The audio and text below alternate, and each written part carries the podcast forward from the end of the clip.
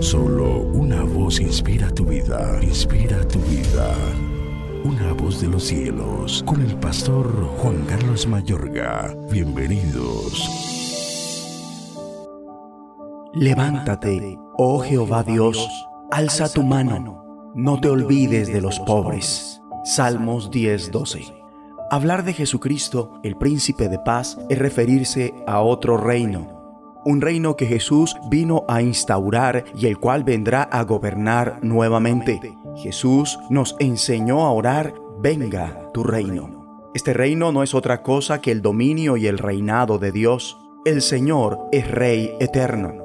Dios tiene el control máximo de este universo y oímos al salmista también clamando a Dios, levántate, oh Jehová Dios, alza tu mano. Pide en efecto que el reino de Dios venga a la tierra. Y el salmista pide en particular por diversos grupos de personas y primero ruega por quienes son pobres, luego si lees Salmos 10 versos 12 al 18 verás que ora por el explotado, el maltratado, el desvalido, el huérfano y el oprimido. Amable oyente, o sea que si deseas ver venir el reino de Dios y que nuestra sociedad sea transformada, estas son las personas por quienes debes interesarte.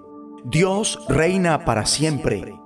Bien dice el salmista, tú, Dios mío, reinas para siempre y escuchas la oración de los humildes. Tú defiendes a los huérfanos y a los que son maltratados, tú los animas y les prestas atención, pero a los que no te reconocen los echarás de tu tierra para que nadie en este mundo vuelva a sembrar el terror. Vemos entonces que el reino de Dios es tanto ahora como todavía no hay una parábola de Jesús del trigo y la cizaña, una de muchas parábolas sobre el reino de los cielos que ilustra esto.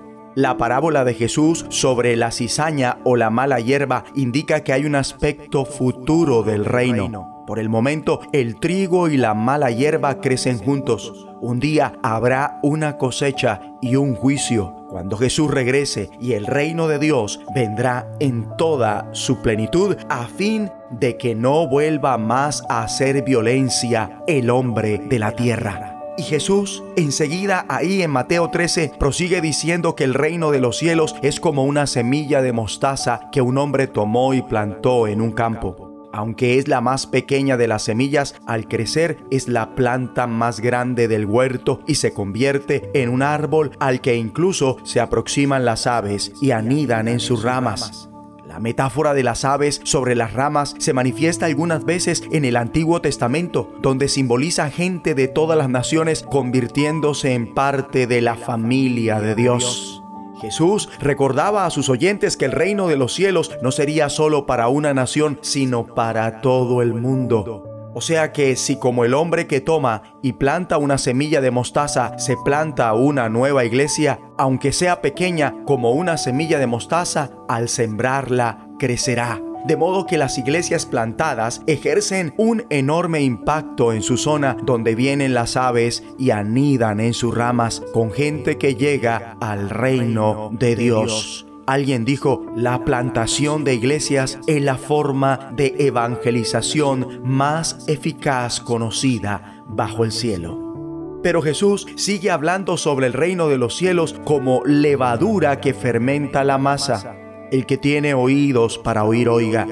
Tu influencia puede ser enorme en tu hogar, familia, escuela, universidad, empresa, fábrica u oficina. Así es como se lleva a cabo la transformación de la sociedad. Oremos. Padre Celestial, gracias por ser Rey eternamente y para siempre. Pedimos que podamos ver en distintas partes del mundo el impacto de la plantación de iglesias. Ayúdanos a fomentar esto hablando a alguien sobre Jesús y el Evangelio del Reino.